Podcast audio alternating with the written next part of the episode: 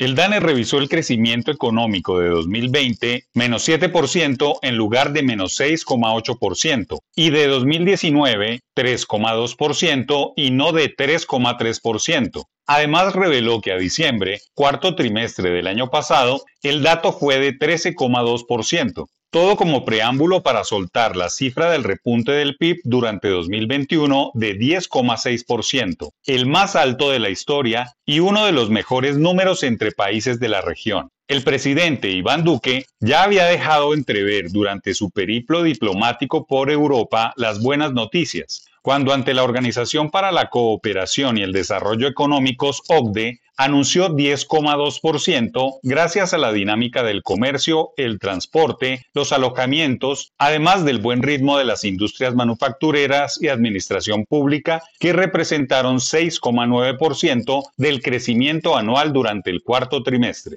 Hay que aplaudir de pie la labor de los empresarios, de los consumidores y por supuesto del gobierno nacional, por brindarle a la dinámica económica el ambiente necesario para poder crecer o mejor, poder recuperarse de la también histórica caída de 7% ocurrida durante el año de la pandemia. Las cuentas son simples. Rebotar de menos 7% hasta 10,6% demuestra que el crecimiento cuantitativo es casi de 18%, pero en términos reales las cuentas son otras. 10,6% menos 7% negativo resulta 3,6%, cifra también superior a la revisada de 2019 de 3,2% y mucho más consistente en la tradición económica. Por donde se mire el PIB de 2021 es histórico en términos de resiliencia económica y de buena administración, además del contexto de país que bien demuestra la capacidad de la economía colombiana de sobreponerse de las tragedias y adversidades.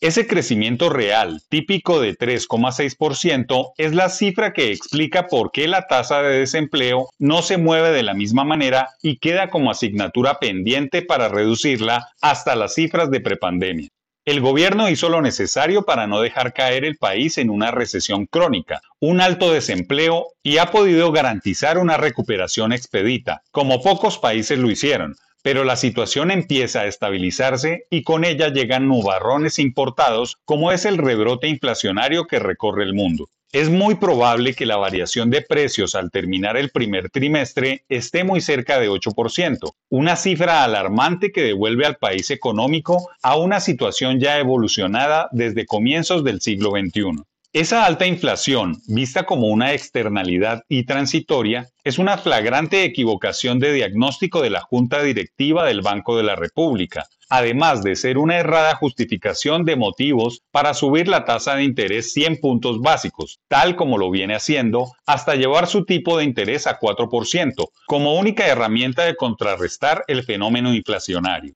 Inflación desatada 7,3%, tasas altas 4% y desempleo reciente a la baja 13,7%. Se convierten en serios problemas que deberán enfrentar los gobiernos entrante y saliente a partir del segundo semestre del año, cuando las cosas políticas estén decantadas. Al oído de la Junta y del ministro de Hacienda debe llegar el consejo de que no dejen frenar la economía con sus decisiones, que es elocuente que el consumo, gracias a las tasas bajas de final del año pasado, hizo rebotar la economía, pero que estas condiciones cambiaron en enero y ahora se siente la desaceleración.